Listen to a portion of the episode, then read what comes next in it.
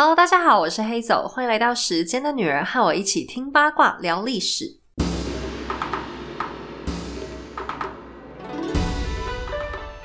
今天是新年特辑，先来跟大家拜个早年。哇，终于可以跟这忧愁的一年说再见了。不管是阳历跟农历，我们终于都可以结束这一年，真的是蛮可喜可贺的。那我们今天是想要来跟大家分享一些轻松的古人生活话题。嗯，对于全球所有华人来说，包含像新加坡、马来西亚还有东南亚一些地区，过年指的就是庆祝农农历，就是阴历新年的开始。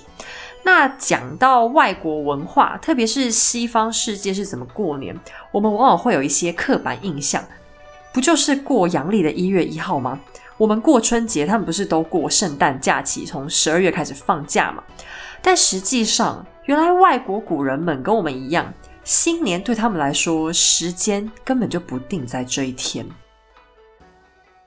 在最最古老的历史记录当中。最早庆祝过新年这件事情的地区是在美索不达米亚平原，就是两河流域的这个古文明上。那这些古人跟我们一样，他们新年过的是阴历年，就是农历年。不过呢，也不是农历的一月一号，而是二十四节气中的春分。因为在这一天，太阳会直射在赤道上，在世界各地，白天和黑夜的长度都会刚好一样长。南北极的极夜和极昼现象都会消失，就是不会有那种整天都晚上或者整天都是白天这样子的情况。那过了这一天以后呢，北半球会开始进入温暖的春天，北极的日照时间开始明显变长，那南半球开始会进入有凉意的秋天，南极的黑夜会变得越来越久。因为春天正式开始，所以美索不达米亚平原上的古人们就把这一天定为新年。那直到现在，在中亚、西亚这些地区，很多地方都还是保持这个风俗。除了有些地区是反过来，提早到秋分的时候会开始庆祝新年。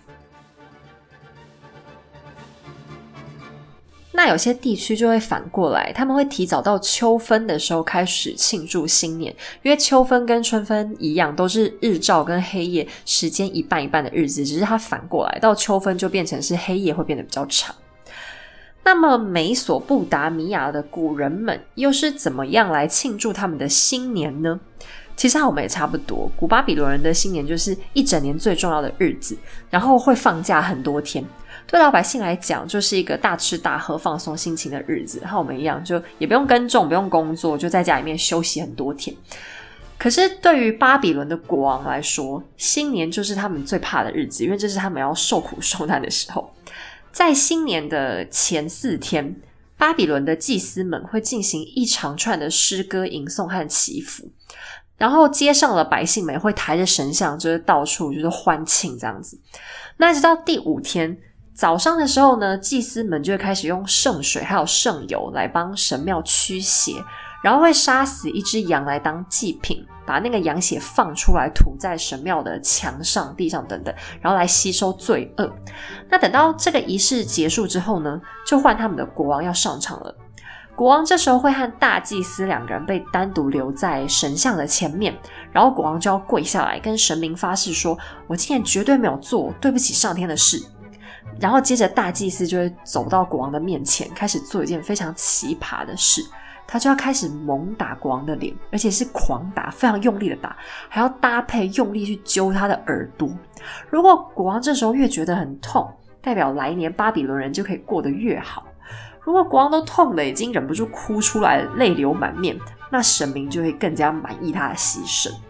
可能因为平常都是老百姓们在受苦受累来供养国王吧，所以到新年这一天就换国王来为人民牺牲，这仪式是不是很有意思呢？除了巴比伦人挑选春分来过新年的古文明，还有波斯人，就是现在的伊朗地区，他们的新年又被称作诺鲁兹节。节日一开始的时候，会有国王的弄臣敲响钟声。国王的弄臣就是，反正他他皇宫里面的搞笑分子这样子，他就会敲响一个钟声来告诉老百姓说，我们的节日要开始了。这时候百姓们早就已经准备好要过节，他们前面也会开始跟我们一样大扫除啊，可能除旧布新这样子。那最重要的是，他们会在桌上摆放七样东西，这七样东西蛮特别的，分别是大蒜、沙枣。醋、苹果、漆树、青麦苗，还有一种用麦芽跟面粉做出来的甜点。这七种东西在波斯语中都是 S 开头的字。然后这个桌子放上这些东西之后，就会叫七仙桌，就是鲜果的鲜。那到了晚上之后呢，他们会举行一种助火的活动，就街上会到处放篝火，就是一丛一丛的。那人们就会围着这个火焰行走啊，跳舞、唱歌这样子。而且边走他们会边念。黄色给你，红色给我，意思是说面黄肌瘦，我不要了，不要给我，把满面红光留下来，代表健康、幸福和平安。那他们的新年非常的开心，会一路从。他们的一月一号一直放到十三号，总共放假十三天。因为十三这个数字就在他们来讲就是一个不吉利的数字，所以他们这一天不会待在家，会去外面踏青，顺便躲避灾祸的意思。直到这个踏青完，假期才会宣告结束。和中国人到元宵节看完灯会之后，就宣告过完新年，意思是很像的。而且他们一直到现在哦，过年都还是放十三天这么久的假，是不是很羡慕呢？那在另外一个古文明印度，他们的传统新年又叫做猴历节，这一天也一样是农历的春分，跟前面两个古文明都一样。那相传印度有一个魔王叫做金床。因为他自己修炼出了金刚不坏之身，就修行的绩效太好，他就觉得啊洋洋得意，我自己好厉害哦。他就开始觉得我不需要再去敬拜我们印度传统的大神毗湿奴，那他自己不拜就算了，他还规定老百姓，你们大家都跟我一样，通通都不准拜。那他边做这个规定的时候呢，他一边有一个儿子，就是一个王子，他刚好是一个很虔诚的教徒，他就死也不听，还是坚持要继续拜拜这样。那清床魔王知道之后就很生气，他就派他的妹妹女妖怪侯丽卡要去烧死这个王子。那侯丽卡就故意穿了一件防火的斗篷，然后邀请王子说：“哎，那你来跟我坐在一起啊？”就没想到当这个大火刚开始燃烧的时候。斗篷就突然翻起来，把王子盖住，结果侯利卡自己就当场被这个大火烧死了。这个时候，大神皮湿奴就现身，原来是大神在旁边默默的庇佑王子。那人们知道这件事情之后，就对王子泼了七种颜色的水来向他道贺。所以在侯历节这一天。印度的古人们会不分种姓，都放下阶级的差异，来互相在对方身上泼彩色的粉末，来庆祝春天的开始。而在古埃及，他们的新年也很特别。他们到底是哪一天过新年呢？到现在也没有办法非常确定，只知道会大概落在秋天左右。因为古埃及的历法没有跟一般文明一样是用天文来计算的，他们是依照尼罗河的泛滥时间。埃及人发现，每一次当太阳和天狼星一起升起的时候，尼罗河就会开始涨潮，他们就会把这一天定为新年的开始，所以又叫涨水新年。古埃及的历法当中，跟我们一样都是十二个月，每个月有三十天。那在下一个年度开始之前，他们会再额外加上五天，等于他们已经准确观察到了一年有三百六十五天这个数字。这个在西元前三千年就已经存在的古文明真的是蛮厉害。他们的历法和现在我们观察天象得到的结果，也只差了短短的四分之一天。那就是每年最后这个 bonus 外加的五天，会变成古埃及的新年庆祝。在这一段时间，古埃及人会在大门外面供奉一张桌子，那桌子上面就会摆放各种的谷物种子，还有青苗。他们相信供奉的越多，这样神明就会越开心，来年他们的收成会越好。那同时，大家在庆祝新年的时候，最重要的就是可以喝很多很多的酒，因为埃及其实是最早发明啤酒的地方。那过年过节的时候，他们就会大喝特喝。严格来说，和我们现代人过节的方法其实也没什么不一样。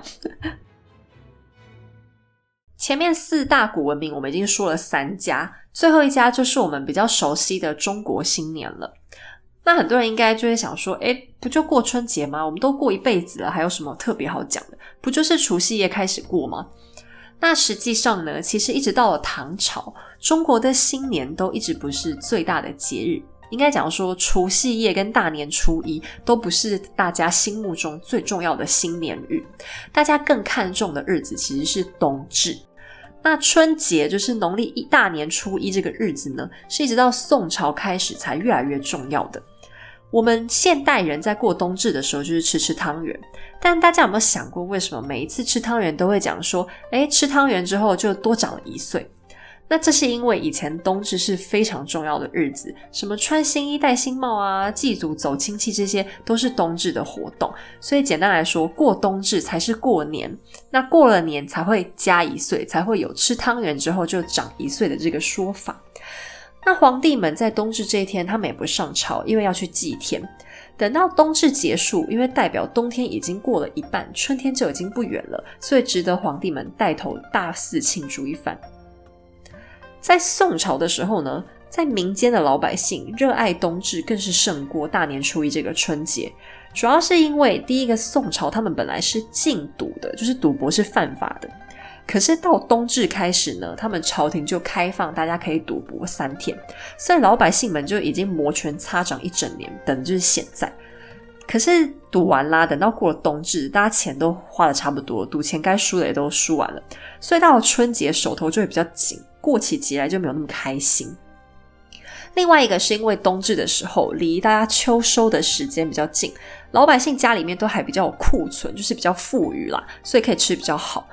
冬天的时候呢，他们也不是吃汤圆，他们是我们近代人才开始吃的。他们那时候吃的是饺子。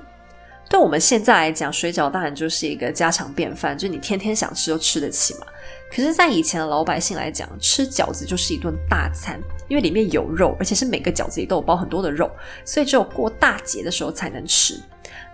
那冬至吃饺子，到了新年又要吃什么呢？他们会吃一种叫做薄托的面食，就是一种比较宽的手擀面，做成汤面的形式。那对古人来讲，汤面当然比不上包了肉的饺子啦。那看过了四大古文明，我们就可以发现，其实古人过新年也都是随节气来定日子的，也就是按照天文学观察出来的结果。那么，到底又是谁开始抛弃阴历的新年，改用人为定一个日子，决定哪天要过年呢？这就是欧洲文化的起源中心——罗马。不过，罗马人呢，其实他们也没有选择一月一号，他们选的日子是三月一号。这个原因是罗马人的旧历法居然写错了，在定历法这件事情上呢，罗马人可以算是大落后，还比不上更古老的埃及人。罗马他们一开始的旧历法当中只有十个月，而他们之前旧历法当中的第一个月是现在的三月 March。那我们都知道，其实西方语言当中的月份不是像我们一样。用数字直接从一排到十二来称呼就好了。他们每一个月都取了一个独立的名字。我想这件事情大家小时候学英文应该都曾经觉得非常痛苦过。所以当罗马人呢，他们要把历法改对了，变成十二个月，他们就在原本的一月 March 之前再添加两个月。可是老百姓呢，他们这时候已经习惯了要在 March 的第一天过新年，所以这个习惯就持续了好一阵子。那这个时候，罗马的长官们其实觉得很麻烦，因为到了罗马共和，他们的执政官和政府在新年交接的日子还是定在一月一号，可是大家过年呢却是三月一号。到了凯撒大帝的时候，他就觉得啊，还是把它矫正一下比较好，所以他就正式颁布，把一月一号这一天定为新年的开始。那从此之后，元旦新年的习惯才慢慢传到西欧和地中海地区。不过，虽然罗马是这样喊下去了啦，这也不代表欧洲从此就过着一月一号的新年。到了中世纪的时候，欧洲对于新年的认知还演变成了一场大混战。那这一切都是因为天主教他们终于崛起了。天主教会他们认为，元旦一月一号这一天呢，跟我们基督教是扯不上什么关系的，没有什么好庆祝，这是一个异教徒的节日。因为古罗马他们信的是多神信仰，像我们听过什么战神 Mars 啊、爱神维纳斯，他们都是多神信仰的这个文化。可是如果不选一月一号，那哪一天才是新年呢？这当然就是我们至高无上的主耶稣诞生的那一天。那么耶稣又是哪一天诞生的呢？很多朋友可能觉得我在装死，那不就十二月二十五号吗？这全世界都知道啊。那我这边要跟大家讲一个可能颠覆普遍观念的事实，希望基督信仰的朋友们不要把我当成一个异端。其实呢，并没有人知道耶稣他到底是哪一天出生的，因为圣经里没说，考古学家也找不到。十二月二十五号这个日子是罗马教会选定的。因为当时呢，天主教其实才刚刚在欧洲崛起，其实他们的势力还没有很大，可是他们又希望可以快速的传教，让老百姓能从生活当中感受到宗教的力量，所以他们在定节日的时候就要找一个大家本来就在过节的日子，因为老百姓已经习惯了嘛。而十二月二十五号就是古罗马人的冬至农神节，也是波斯人的太阳神诞辰节。我发誓，我真的没有胡说八道哦，因为证据就是一样是基督信仰，东正教的圣诞节他们就选定在一月七号，而最古老的亚美尼亚教会甚至还有两个选择，一个是一月六号，或者是一月十九号。那一个耶稣四个生日，就是因为这些日子都是教会选的，不是圣母玛利亚的肚子决定的。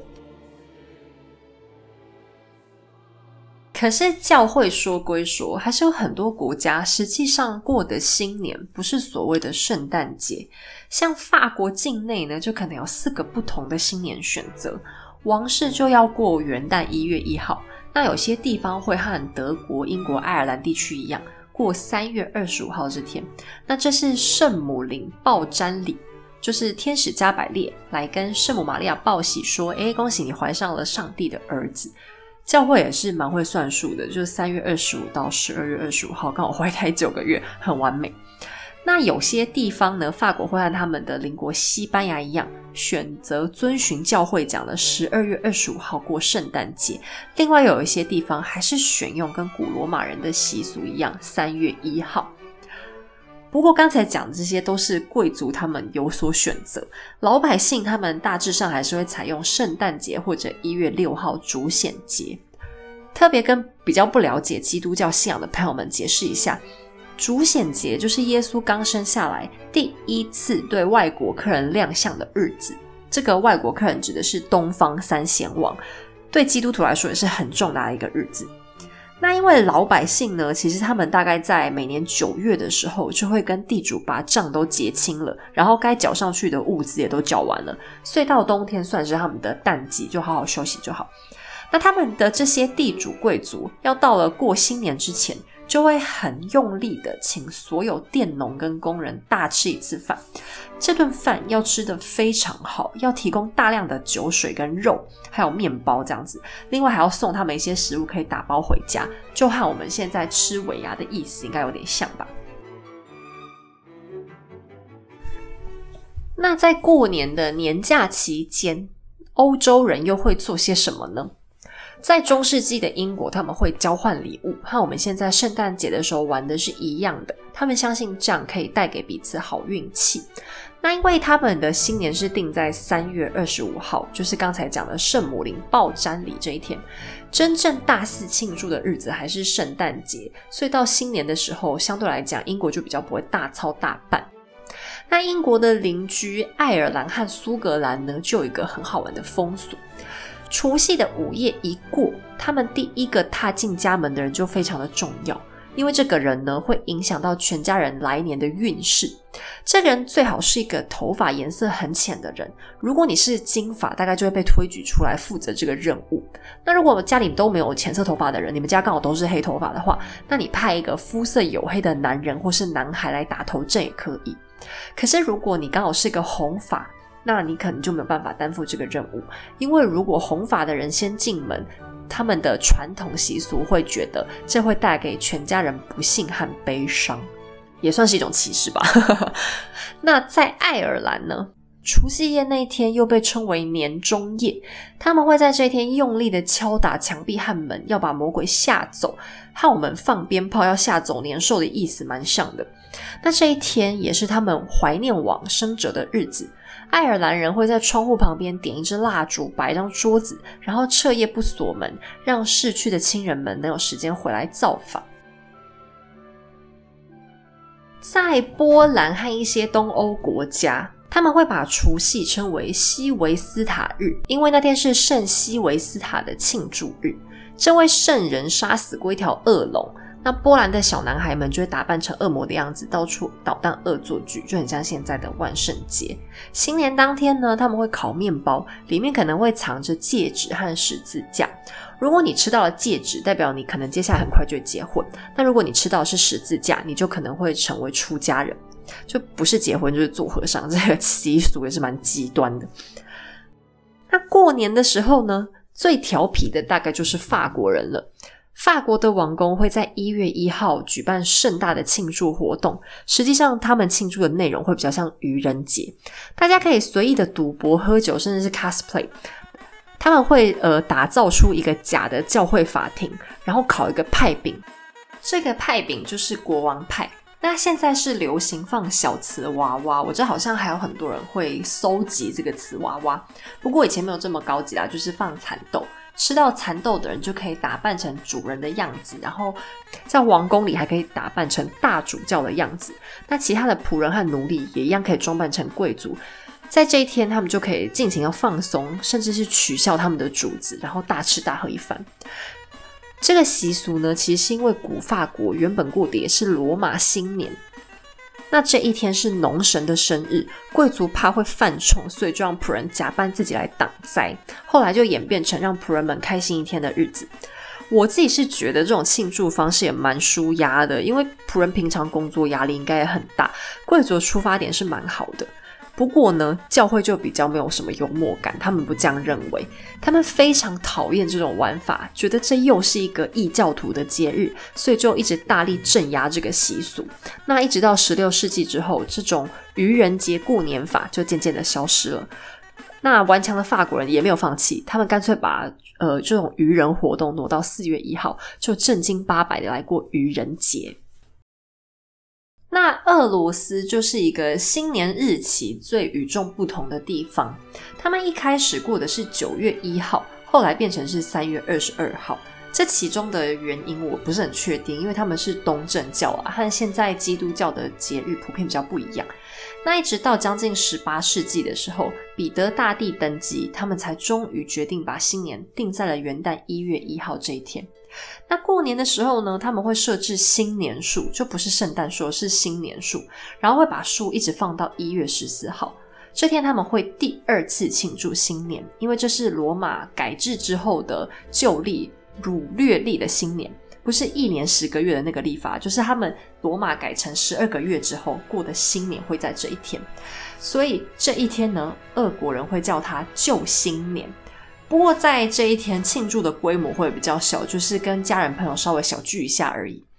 那么其他欧洲国家则是会在教皇而我略十三世的带头之下，到了十六世纪末就把新年定在了一月一号这一天。那其他国家才渐渐跟上。